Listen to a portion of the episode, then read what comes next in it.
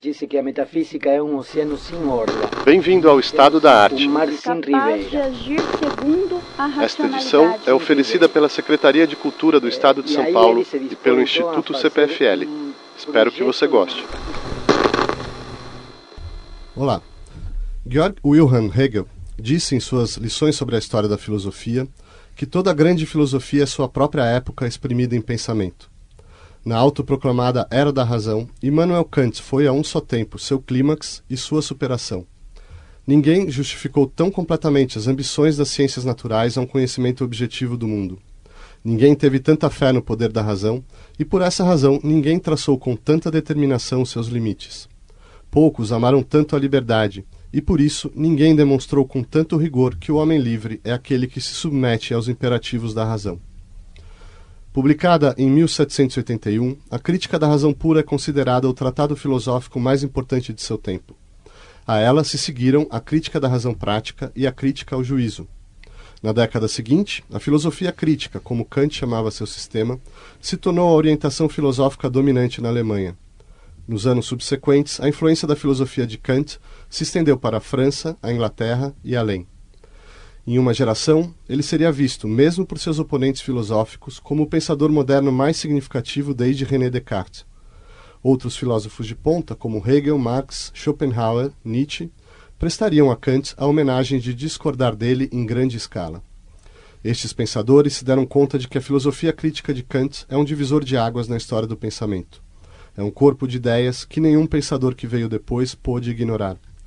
Kant teve o poder de determinar vitalmente mesmo a obra de seus antagonistas intelectuais. Para discutir as três críticas de Kant, convidamos Andrea Fajon, professora de Teoria do Conhecimento da Universidade Estadual de Londrina e secretária-geral da Sociedade Kant Brasileira, Daniel Pérez, professor de História da Filosofia Moderna na Universidade Estadual de Campinas e autor de Kant e o Problema da Significação, e Maurício Kainert, professor de História da Filosofia Moderna na Universidade de São Paulo. Daniel Pérez, você pode nos introduzir rapidamente para o universo de Kant? Ele escreve a, a crítica à razão pura já aos seus 50 e poucos anos. O que ele teve fazendo antes disso? Quais eram os caminhos? Sí, é, é interessante porque é um filósofo que de algum modo fica reconhecido na história da filosofia pela crítica da razão pura, mas ele já tinha uma obra eh, bastante interessante antes, não? contemporâneos dele inclusive dizem que ele já poderia ter passado a história com o trabalho que ele fez. Para ter uma ideia, Kant nasce o 22 de abril de 1724 e já em 1746, com 22 anos, então já começa a publicar e publica um tratado sobre as forças vivas, publica um tratado sobre o fogo, eh, que tem a ver com as ciências naturais, mas não para por aí. Ele avança também em trabalhos sobre hum, sobre teoria do ser, poderíamos dizer assim, sobre teoria do silogismo, sobre o problema da existência de Deus. Eh, 1755 eh, tem um, é, um, é um ano importante porque publica eh, dois ou três trabalhos que poderiam ser determinantes para o trabalho dele. É aí que ele eh, faz uma espécie de diagnóstico da metafísica da época. Ele utiliza uma metáfora que vai voltar a utilizar depois na época crítica. Eh, ele compara a filosofia com a ciência. E ele vê que, enquanto as ciências conseguem formular e resolver problemas, a filosofia formula problemas, eh, os dogmáticos tentam resolver de modo dogmático, os céticos dizem que o problema não faz o menor sentido, eh, e ele aí formula aquela metáfora da qual falei. Ele disse que a metafísica é um oceano sem orla, um mar sem ribeiras. Eh, e aí ele se dispõe então a fazer um projeto de uma metafísica científica. Desde esse momento até o final de sua vida, ele vai prometer, e a meu juízo, sem conseguir resolver, eh, uma metafísica científica propriamente dita. E eu entendo que então, eh, se bem ele se propõe a fazer uma metafísica, o que ele faz é sua filosofia crítica. Eh, o que é interessante também é que entre 46 e, poderíamos dizer, 66, 1746, 1766, 20 anos se passam onde ele faz esses pequenos tratados. E em 66 há um, um livro que se chama Sonhos de um Visionário Explicados pelos Sonhos da Metafísica, onde ele mostra de alguma forma um trabalho analítico muito bom acerca do conceito de espírito. Ele tenta se perguntar se é possível utilizar o conceito de espírito para explicações eh, da experiência cognitiva. Não? Bom, ele chega à conclusão de que não é, não é possível, dado o tipo de significado desse conceito, de usar esse conceito para, para resolver problemas cognitivos. Aí ele disse que a metafísica não existe. Mas se existir, é a ciência do alcance e o limite do conhecimento humano. Então é aí que começa o, o, o despertar do sonho dogmático que vai levar à primeira crítica. Exato, Andréia. Ele fala que a leitura de Hume justamente o despertou de um sono dogmático. O que é exatamente sono dogma, esse sono dogmático de que ele fala? O que exatamente significou a filosofia de Hume para Kant? Sim, é, Hume certamente tem um papel central nessa guinada kantiana que a gente chamaria do, do nascimento da filosofia crítica, da passagem do, pré, do período pré-crítico para o período crítico. Antes de mais nada, a gente teria que entender como o Hume descobriu que certas proposições estariam ao, além do alcance daquilo que a gente poderia verificar através da experiência e, ao mesmo tempo, além do alcance do que a gente poderia demonstrar logicamente como sendo verdadeiro.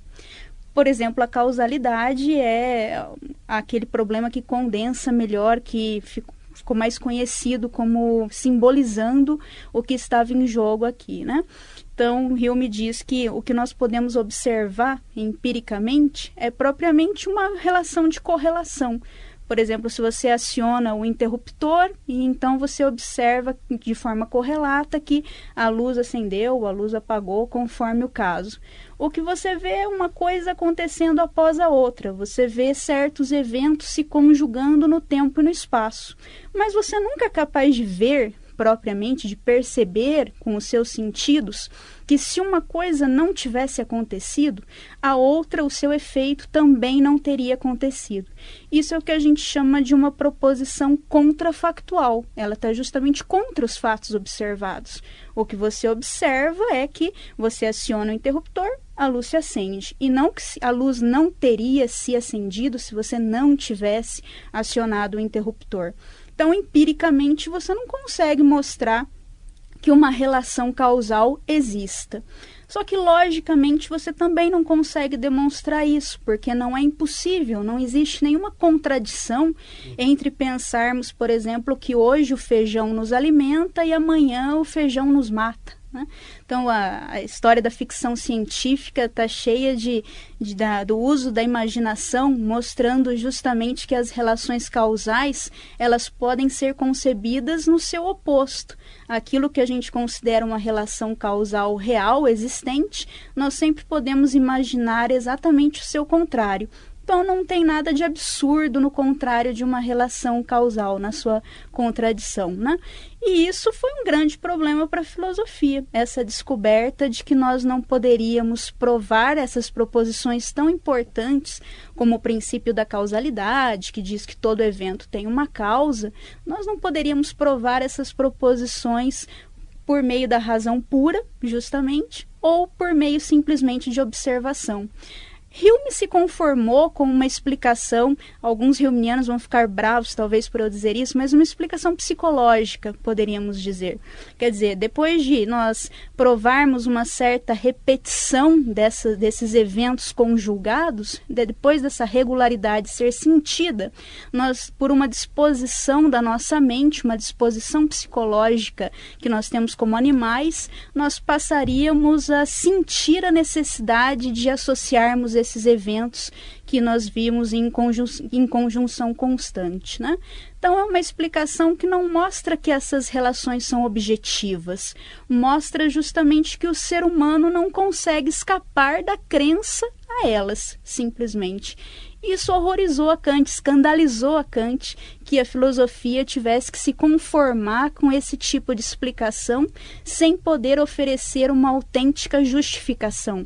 Afinal de contas, como o próprio Hume tinha percebido, não só a ciência, mas a nossa vida prática cotidiana depende desse tipo de juízo. Então, daí Kant passa a escrever uma crítica da razão pura, ampliando esse problema e tentando uma solução que desse uma justificativa propriamente a esse problema e não uma explicação do porquê de acreditarmos nesse tipo de relação. Né? Certo. No limiar dessa crítica razão, da razão pura, antes da gente entrar, Maurício, seria importante ver como Kant interpreta o seu próprio tempo. Ele escreve um ensaio uh, de divulgação, um ensaio que fica famoso, uh, o, o, o que é o iluminismo, né? Qual é a ideia, basicamente, assim, em síntese, uh, nesse ensaio? Na verdade, esse ensaio ele já é um ensaio de 1793 e 1783, né? Portanto, posterior à primeira crítica. Posterior à primeira crítica, né? É, esse ensaio é um ensaio é, extremamente importante porque ele nasce de uma polêmica né, da época é, que se inicia uh, acerca do, do casamento civil. Quer dizer, se o casamento civil tem a mesma uh, validade ou legitimidade que o casamento uh, religioso. Né? Essa polêmica vai tomando forma né, ao longo dos, dos anos, dos, dos meses que se passam, até que se chega à questão o que é o esclarecimento. Né? e Kant procura responder essa questão, né? levando em consideração fundamentalmente dois usos da razão, né? que ele vai chamar de uso público da razão e o uso privado da razão. Né? Uh, e o que, que seria o uso privado e o que, que seria o uso público da razão? Né? Quer dizer, uh, o uso privado é está vinculado a uma obediência. Né? Quer dizer, eu devo seguir as ordens, as leis, as regras de uma determinada instituição, uma de uma determinada comunidade política. Né? Então, o soldado, por exemplo, deve seguir as leis do exército. No entanto, ele pode fazer o seu uso público fazendo críticas a essas leis, a essas regras. A mesma coisa em relação ao líder religioso, a mesma coisa em relação ao cidadão. Né? O que, que é isso é interessante? Porque o uso público né, nos leva a uma espécie de debate público, né, que o Kant está pensando, embora ele esteja pensando a partir de escritos. Né? Uh, e isso vai ser muito importante para nós pensarmos, inclusive, a relação que ele vai estabelecer no direito entre o que vai ser o direito uh, racional e o que, que vai ser o direito positivo. Né?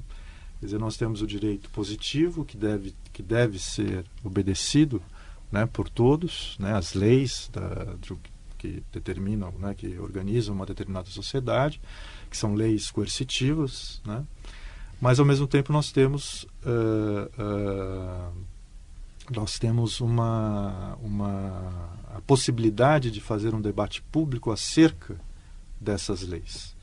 Então aí nós já percebemos o quanto, por exemplo, a noção de, a, de Constituição vai ser muito importante para o Kant.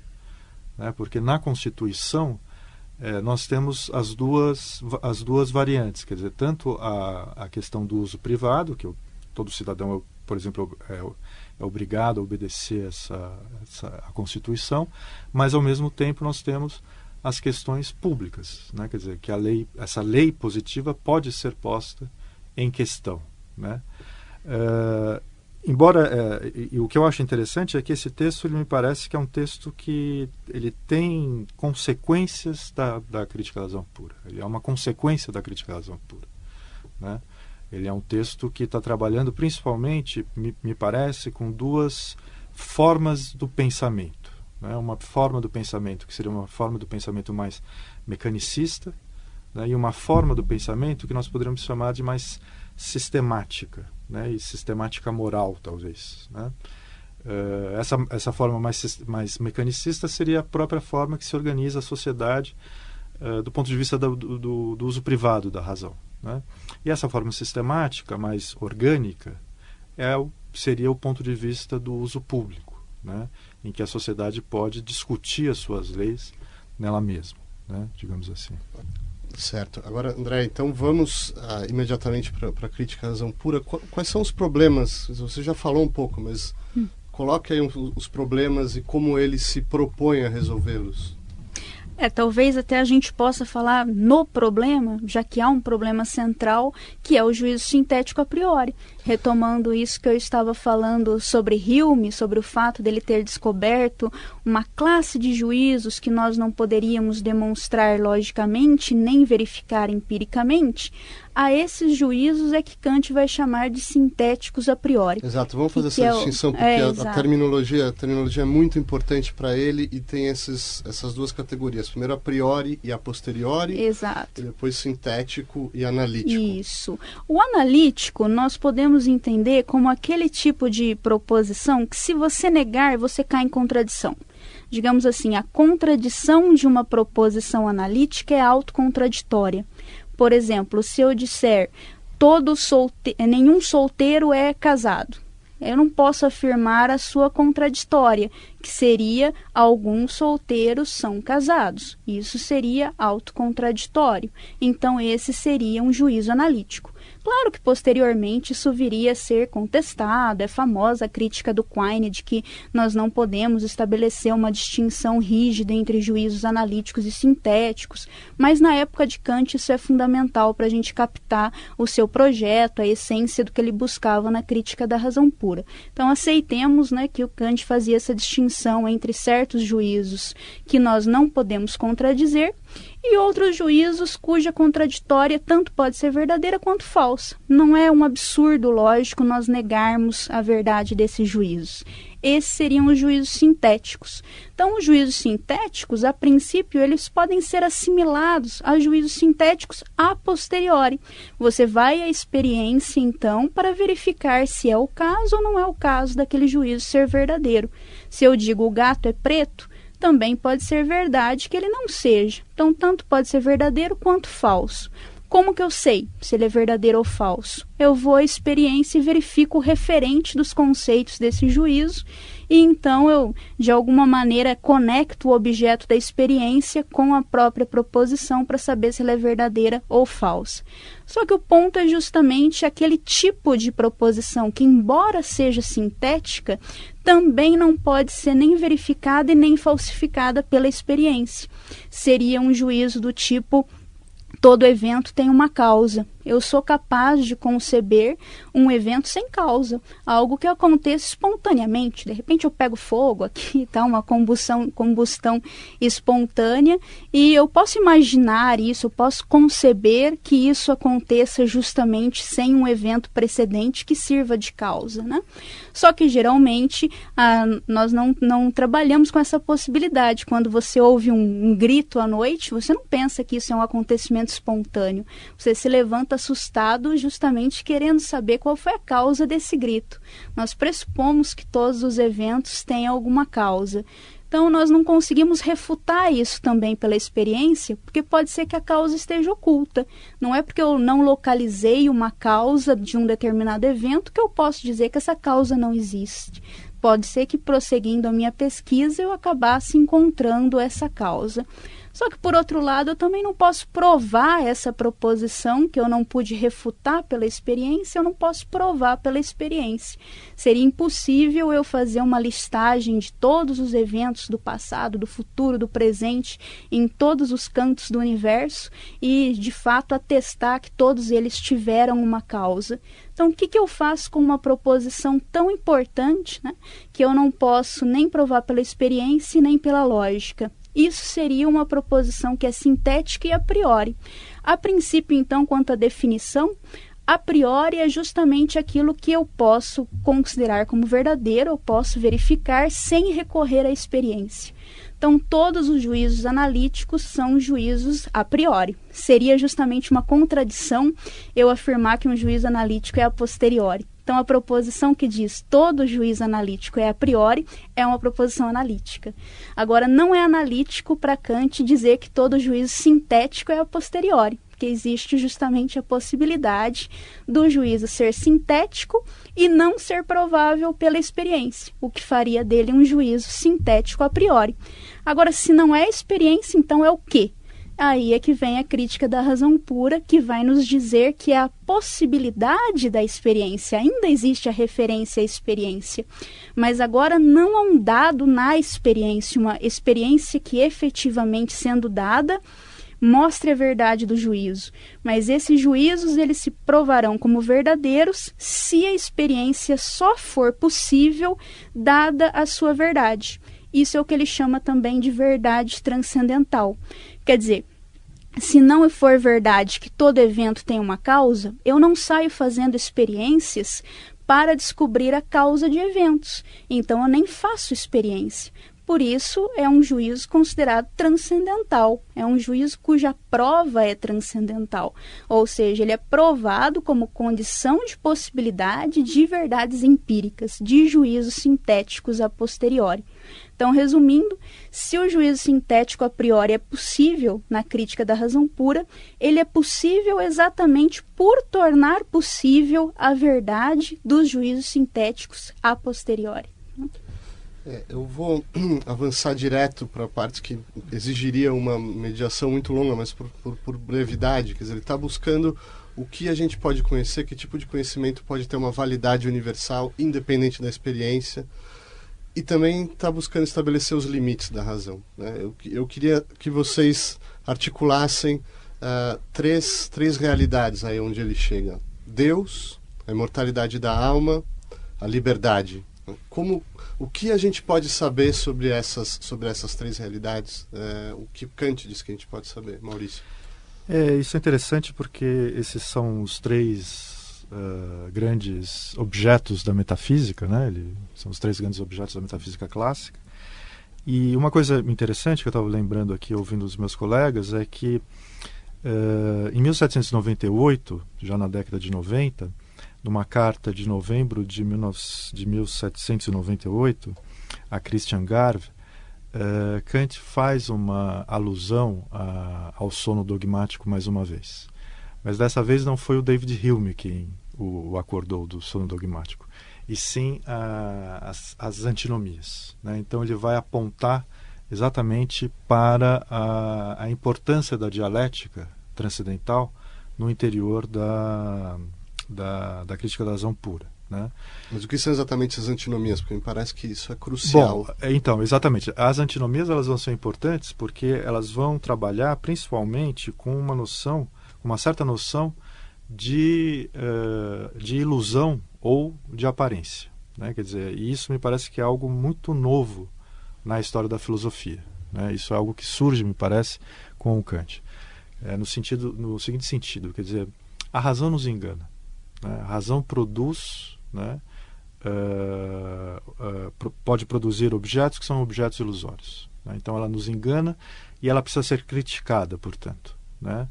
Uh, principalmente quando ela procura se, se, se desvincular de todos os limites né, uh, da, da, da, experiência possível. Né? Quer dizer, e aí uh, isso está muito relacionado ao que a Andrea acabou de explicar a respeito dos, dos juízos sintéticos a priori. E aí tá, isso está isso tá, é, diretamente ligado ao problema da metafísica né? quer dizer, a, a, a, pretensão de conhecimento da metafísica. Né? Quer dizer, a, a, metafísica pretende conhecer a imortalidade da alma. Né? A metafísica pretende conhecer a existência de Deus. Né? E, a, e a metafísica pretende conhecer a possibilidade da liberdade. Né? O problema é que me parece que uh, o Kant vai responder a, a essas três questões, né? É, mas o que talvez chame mais atenção, inclusive porque isso é, é o que vai levar à segunda crítica, né, é o problema da liberdade. Né, porque se nós temos uma natureza que se organiza né, de forma a priori, né, a partir de, uma, de elementos mecânicos, né, uh, então como é possível né, pensarmos em ações livres? Né? E, e, e, o problema da, da, da, antinomia, da terceira antinomia, que é a antinomia relacionada à liberdade, é que a razão ela pode uh, dizer, chegar a duas proposições que são inteiramente contraditórias, são contrárias. Né? Elas não são contraditórias, mas elas são contrárias. Né? Uh, a primeira é que ela diz que tudo na natureza é, é, se organiza a partir de causas naturais, né? E a segunda diz que não, que existe uma possibilidade de uma causa livre. Né? É, essa antinomia né, precisa, ser, precisa ser trabalhada, né? É, precisa ser criticada. Né? Quer dizer, e isso, o, o que, que vai significar isso? Que a gente vai tentar, é, nesse caso, né, mostrar que é possível nós pensarmos a ideia de liberdade sem entrar em contradição com as leis da natureza, portanto, com as leis da física newtoniana. Né? É, com isso, nós temos principalmente a possibilidade lógica da liberdade. Né? Como essa situação antinômica da razão pura, Daniel, quase que obriga a uma, a uma consideração sobre a razão prática? Estou tentando entender por, qual é a gênese da, da crítica da razão prática. Né?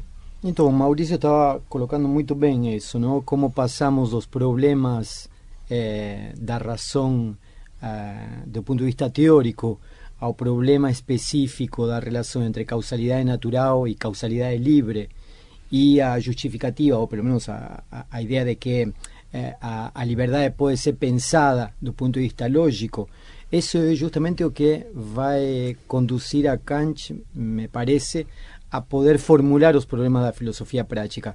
É interessante também ver que a filosofia prática faz parte da filosofia transcendental, mas depois de 1783, eh, não? quando Kant escreve a primeira edição da Crítica à Razão Pura, em 1781, e escreve aquela antinomia, redige aquela antinomia, para Kant os problemas da moralidade eram problemas eh, empíricos, não eram problemas transcendentais, no sentido em que estaba colocando eh, Andrea.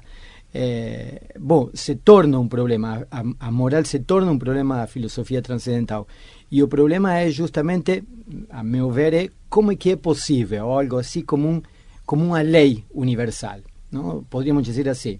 Eh, os problemas morais podem ser entendidos empíricamente e relativos às condutas de acordo com a, a, a cultura de cada lugar.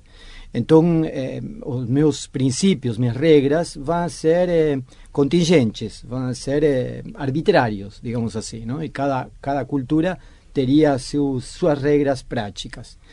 Eh, por outro lado, havia quem postulava princípios universais, não? Por exemplo, o temor a Deus ou a perfectibilidade. Eh, Kant me parece que está nesse cenário. Digamos, de um lado, uma espécie, podríamos dizer contemporaneamente, de relativismo eh, moral e outro lado de princípios universais. O problema de Kant é como é que eu consigo eh, formular objetivamente, como é que eu consigo justificar a validade objetiva de um princípio, se não quero cair em um mero relativismo. É por isso aí então que Kant vai eh, refletir na fundamentação da metafísica dos costumes acerca da possibilidade desse imperativo categórico, dessa lei moral que para os seres racionais finitos é o imperativo categórico. E esse imperativo categórico, na crítica da razão prática, vai ter que se articular com essa ideia de liberdade, que, como disse Maurício, eh, não é um conhecimento, mas ele, ele coloca como um postulado como primeiro postulado da razão prática.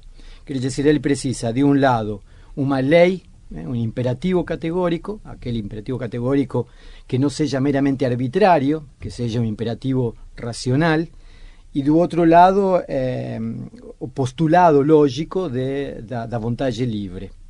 Então, o primeiro o imperativo vai ser formulado da seguinte forma: age de tal modo que a máxima de tua vontade possa ser elevada como lei eh, universal.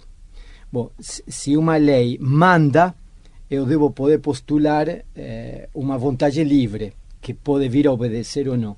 É, podemos falar um pouco mais sobre o imperativo categórico, que tem uma, uma centralidade ali, André. Ele dá várias formulações, o Daniel acabou de dar uma.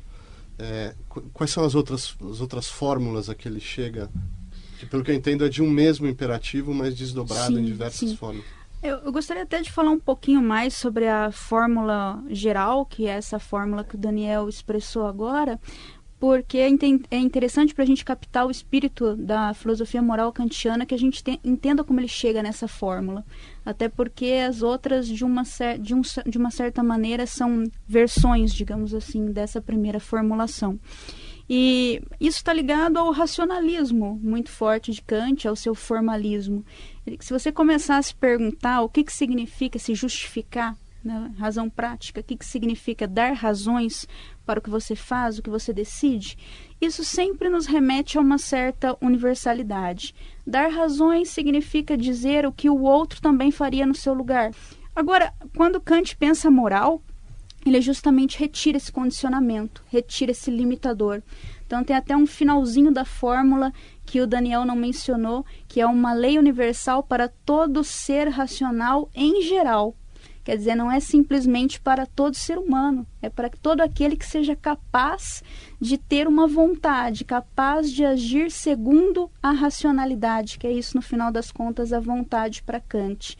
Então, quando ele retira uh, o limite dos propósitos, o limite da sua constituição física, o que sobra é a forma pura da universalidade. É isso que representa essencialmente o que é ser racional, o requerimento de universalidade.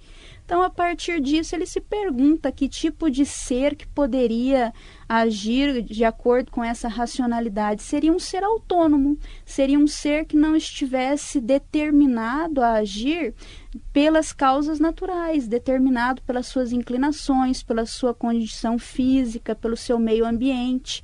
Então, isso já nos remete à fórmula da autonomia, de que essa lei, no fim das contas, é uma lei dada pelo sujeito racional a si mesmo, pela racionalidade para si mesma. Não é uma lei tomada da natureza. Isso também nos remete a um tipo de valor que só esse ser pode possuir, porque só ele não está nesse jogo de condicionamentos da natureza. Então, para Kant, só esse ser não tem preço, ele tem propriamente um valor moral. Isso também nos remete à fórmula da humanidade, à fórmula dos fins, que é bastante famosa, né? Talvez às vezes posso até dizer mais famosa do que a fórmula da universalidade, porque ela diz que nós devemos tratar a humanidade, tanto na nossa pessoa quanto na pessoa de qualquer outro, sempre simultaneamente como um fim em si mesmo e nunca meramente como um meio. E por que isso? Justamente porque a humanidade é onde está a lei moral, onde é a própria fonte dos valores. Tudo que tem valor tem valor porque é dotado de valor por esse ser moral, né?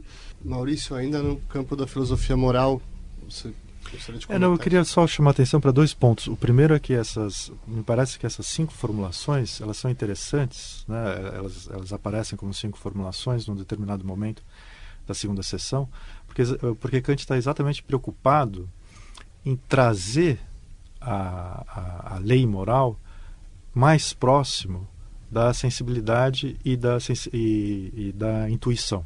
Né? Uh, a lei é algo próprio da razão, é um princípio da razão. Né? Portanto, ela não tem nenhuma relação com o espaço e o tempo. Né? Exatamente por isso que ela não vai estar vinculada a, nenhuma, a nenhum valor de um determinado tempo, de um determinado espaço, né? portanto, de uma determinada comunidade no tempo e no espaço. Né? A lei ela tem de ser válida para todos os seres racionais. Né? Então, o princípio não é um princípio, como a Andrea disse, não é um princípio que é válido apenas para os seres humanos, mas é válido para todos os seres racionais. Né? Aí a radicalidade da lei. Né? E com as cinco formulações, como a Andrea mencionou, é, o, o, imperativo categórico, que é, é que é a, a, lei para o ser finito, né?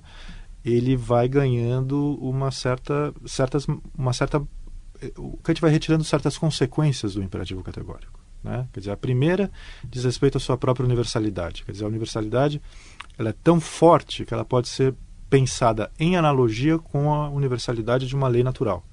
Então, o imperativo, a lei moral, ela, ela, ela é válida como se fosse a lei da gravidade, por exemplo, newtoniana. Né? Então, nós podemos pensar isso de, em analogia né? com a lei, com uma lei uh, da física. A segunda é exatamente a, a, fórmula da. A terceira é a fórmula da humanidade, né? a terceira formulação. E aí, exatamente que é importante, né? porque uh, nós, nós vemos ali que Kant está pensando exatamente na dignidade da pessoa humana. Né? Isso também é algo uh, muito importante no, na ética universalista. Né? Quer dizer, as pessoas não podem ser apenas tratadas como meios, mas elas, portanto, elas não podem ser tratadas apenas como objetos. Elas precisam ser tratadas como sujeitos autônomos. Né?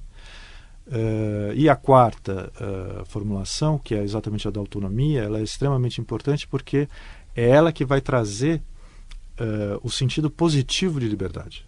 Né? Quer dizer, o ser autônomo é aquele ser que não é apenas destinatário da lei, mas é aquele que legisla. Né? E ao legislar, ele não está legislando apenas para si mesmo. Né? Ele está legislando para todo o ser racional e, portanto, para todos os seres humanos também. Né? O que vai levar à última formulação, que é a formulação do reino dos fins, em que nós teremos a ideia de uma comunidade ética. Né? Perfeito. Antes de entrar nas consequências para, para esses domínios, uh, Daniel, nós passamos pela crítica da razão pura, nós passamos pela crítica da razão prática, ou seja, respostas de Kant ao que nós podemos saber na crítica da razão pura, a resposta ao que devemos fazer na crítica da razão prática, porque da onde surge a necessidade de uma terceira crítica, é, a, a, crítica ao juízo e o que é exatamente esse juízo que está em questão aí? Interessante que você tenha colocado as perguntas kantianas, o que eu posso saber, o que eu devo fazer, e a uma terceira pergunta, o que está me permitido esperar. Não? Eh, essas perguntas estão na obra de Kant em vários momentos. Eh, primeiro, Kant coloca essas três perguntas na crítica da razão pura. Eh, depois aparecem com uma quarta pergunta, não? o que é o homem, no final. Não? E, e, ele tenta explicar em alguns momentos.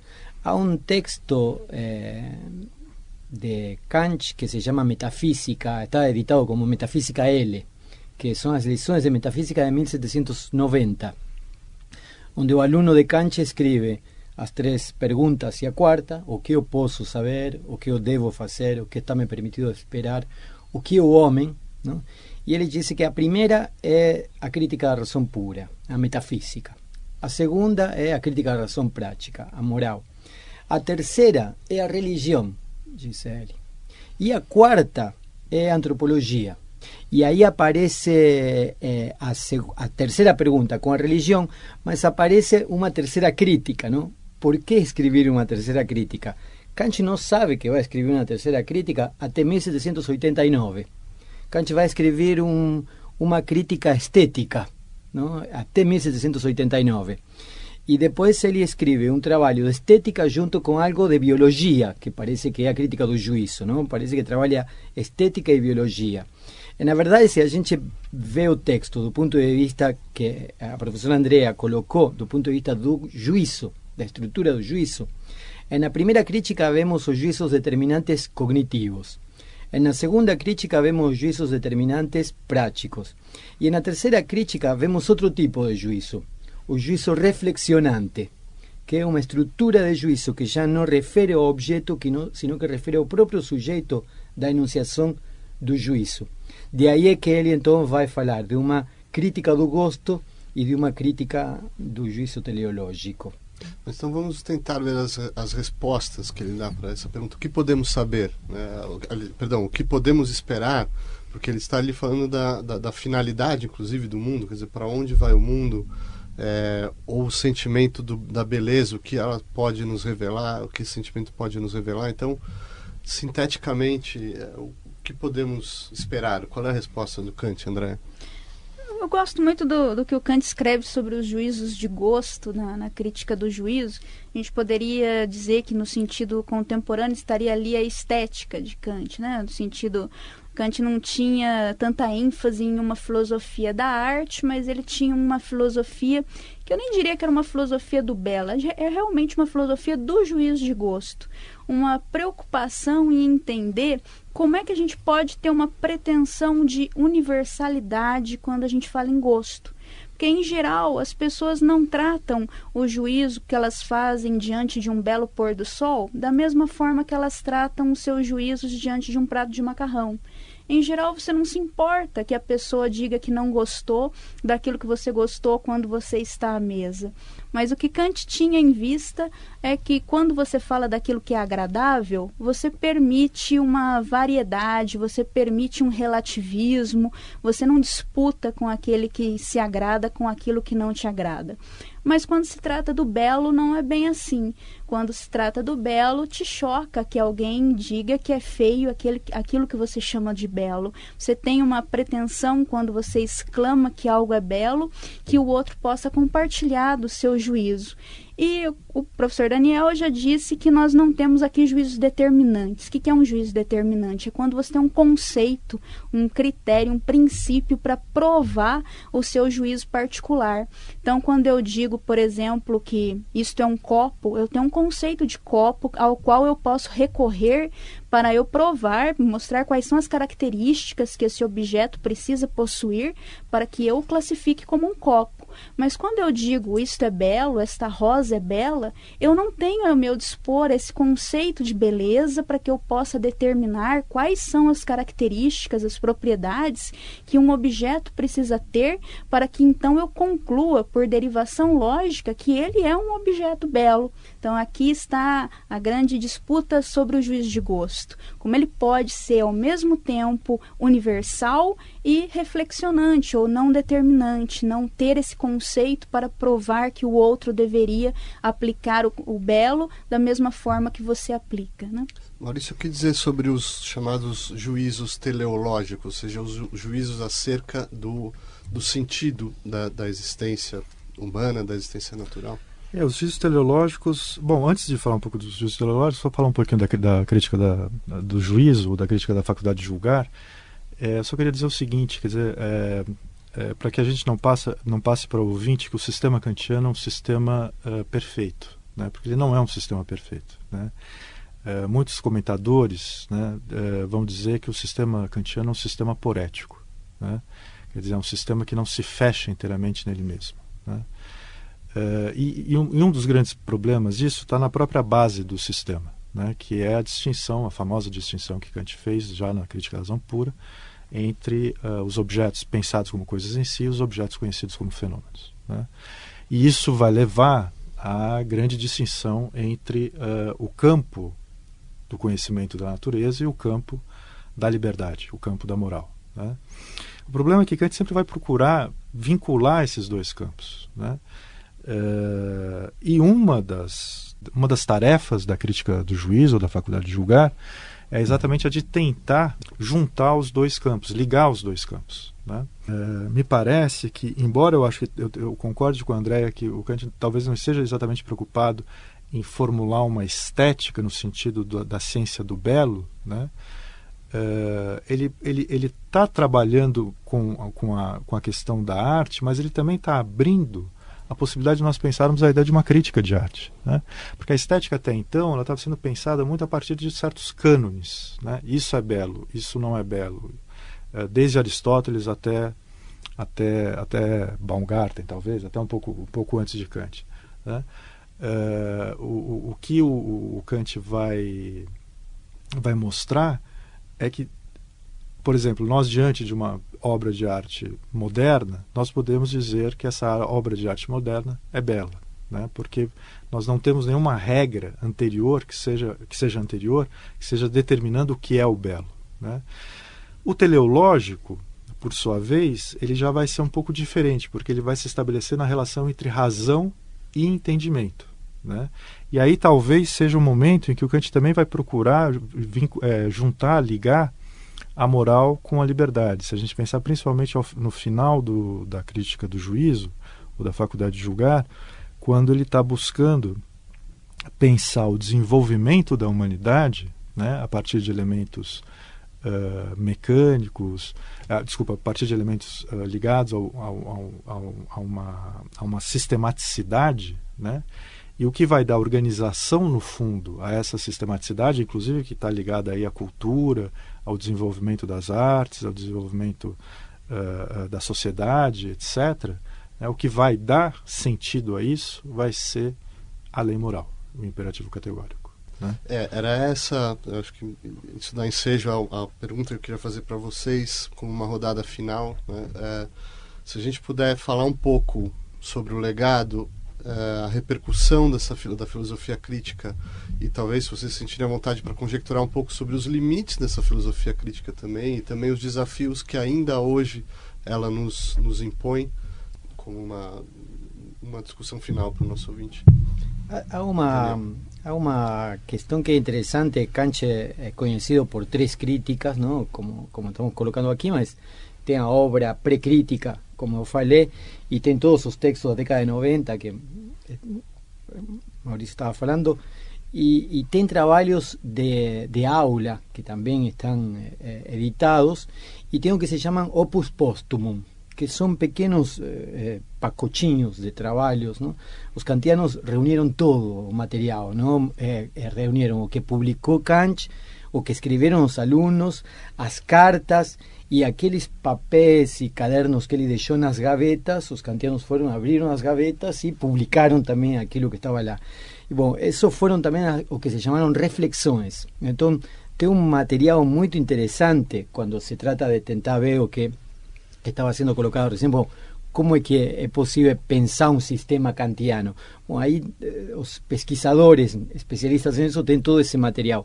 En Opus Postumus, eh, Opus Postumum es interesante porque es un nombre de textos que fueron escritos entre 1796 y 1801. ¿no? Después finalmente Kant deja de escribir, 1802 no escribe más, 1804 morre. En Opus Postumum eh, nos podemos ter que ver que los primeros pacotinhos, los que van de 1796 a 99 prácticamente, tentan pensar o sistema en la passagem da, da primeira crítica para, uh, que era algo así como una metafísica da natureza, eh, para a física propriamente dita. Então Kant está tentando fazer-se o sistema nessa passagem de uma metafísica da natureza para os problemas da física propriamente dita, os problemas da força, do éter, eh, sem sucesso, a meu ver e a ver de outros de outros pesquisadores.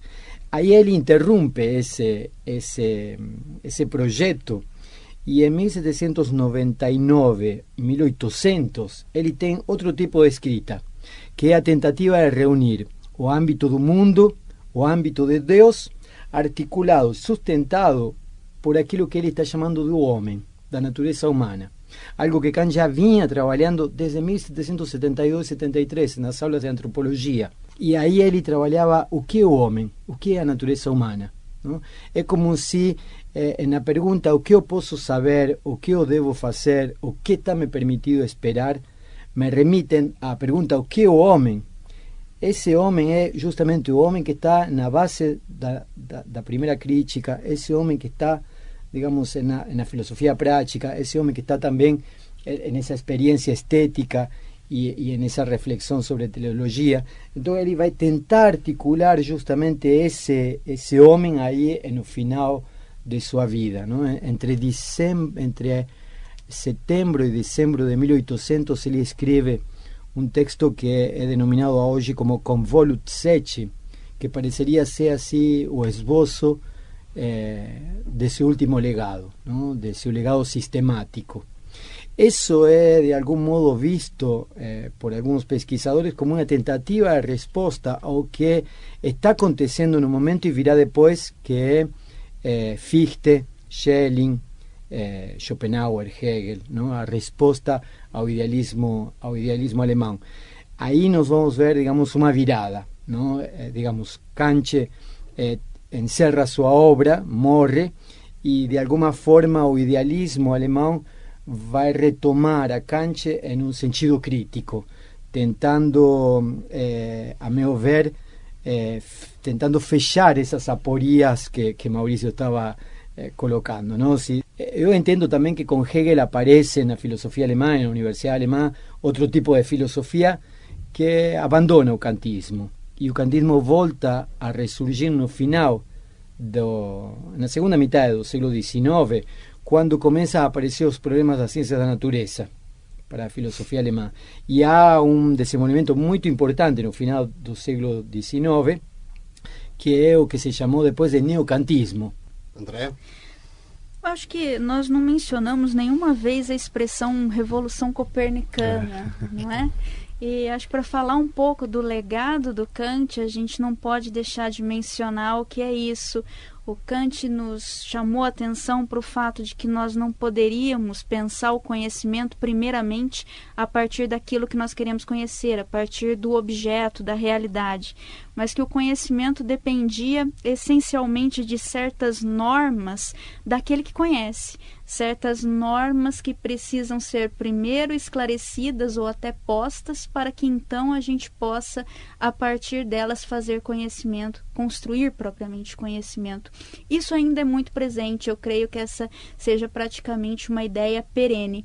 Mesmo que você não entenda mais essas normas no sentido transcendental de Kant, no sentido a priori, como normas que são descobertas uma vez por todas, normas que são absolutamente universais para qualquer comunidade de cientistas, mesmo que você não pense mais essas normas como normas de um sujeito individual, mas sim como normas da própria comunidade científica, elas ainda estão lá. Elas podem ter sido, digamos assim, historicizadas, elas podem ter se transformado em convenções, mas o fato é que nós nunca mais voltaremos para o pré-kantismo, nós nunca mais poderemos regredir com relação a Kant, porque ele fez uma descoberta essencial essencial de que quando você visualiza até um objeto, você já tem uma contribuição do próprio conhecimento, da própria estrutura cognitiva para que essa visualização possa ser formada. Inclusive, ele reivindicava originalidade, por isso ele dizia que foi o primeiro a perceber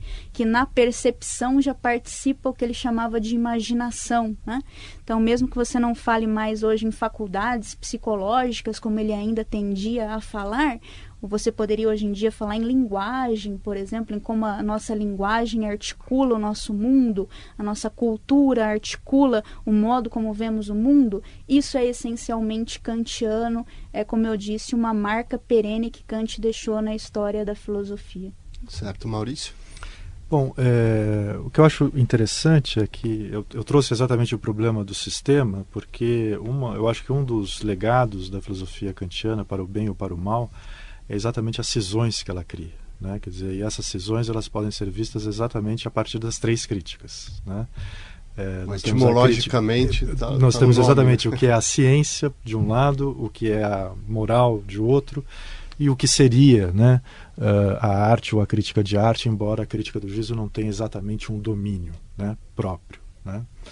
Uh, eu acho que isso é muito contemporâneo. Né? Eu acho que isso foi tratado pela sociologia, Uh, e eu acho que isso é um problema, né? porque de fato você tem cisões. Uh, e como é que uh, nós podemos ainda pensar numa unidade no interior dessas cisões? Né? eu acho que o idealismo alemão, né, se nós pensarmos principalmente no Hegel, né, mas não só, tentou basicamente voltar a, a, a, buscar uma unidade né, só que o que é interessante é que o idealismo alemão ele só podia fazer isso levando em consideração o Kant. Então não dá para voltar atrás mais. O Hegel tem consciência disso. Né? Não dá para dar o, pé, o passo atrás. Né? Quer dizer, o Kant é o, é o começo, né? um novo começo, digamos assim. Né? Agora, uh, e o idealismo alemão vai ser uma, uma, uma grande. Uh, vai ser uma grande batalha, digamos assim, contra o kantismo. Né? É, eu acho que isso faz com que o Kant fique um pouco sumido, principalmente ao longo do século XIX até o, o, o, o seu ressurgimento no início do, do final do, do século XIX, com o neopositivismo, tanto do, de, de caráter científico como de caráter é, jurídico também. Né? Ele foi muito importante é, para alguns autores do, positivismo, do neopositivismo jurídico. Né? Agora, o que mais me chama a atenção, é, que talvez eu termino com isso, é que uh, o pensamento político uh, e ético de Kant volta a ser retomado, ele é retomado no final do século XX. Isso é muito interessante. Por pensadores uh, contemporâneos de diversas estirpes. Né? Quer dizer, nós temos um Michel Foucault, que vai retomar Kant, né, no final da década de 70 principalmente, né, embora isso esteja em toda a sua obra, né, e ele se diz um kantiano, né, interessante isso no final né, do, da, do, da sua vida. Né. Uh, aparece no início dos anos 70 com John Rawls, né, a teoria da justiça deve muito ao Kant, deve muito à sua noção é, de ética uh, e de direito. Isso vai aparecer na Hannah Arendt, né, exatamente a partir da terceira crítica, né, uh, como vai aparecer também num filósofo da teoria crítica chamado Jürgen Habermas, né, que, que principalmente a partir dos anos 80 passou a, a ser muito mais kantiano do que hegeliano. Né? Então é interessante como filósofos de diferentes posições, né, no final do século XX retomam Kant. Até Nozick. Até Nozick, uhum. né? Uhum. E a sensação que eu tenho é que isso está muito ligado, e é uma, é uma sensação mesmo, é uma, é uma, é uma opinião, assim, isso, isso é algo que eu gostaria de desenvolver um pouco mais para frente, é que uh, isso diz muito respeito ao, ao, próprio pensamento kantiano, que é um pensamento crítico, que está procurando se quebrar qualquer tipo de dogma. Né? Eu acho que isso é um ensinamento muito importante. Por quê? Porque isso uh, nos leva a pensar na democracia. Né? E eu acho que o, final do século XX é o, é o, é o, talvez seja um processo de, de, de início de crise né, da democracia, né, uh, ou, ou, da democracia representativa, e me parece que todos estão voltando para isso, de, de, modos distintos, é óbvio. Né? Mas eu acho que Kant tem muito a dizer a, a todos nós ainda sobre isso. Né? Muito obrigado, Maurício Kainer. Por hoje é só. Muito obrigado, Daniel Pérez. Obrigado, Andréa Fajon e até a nossa próxima edição.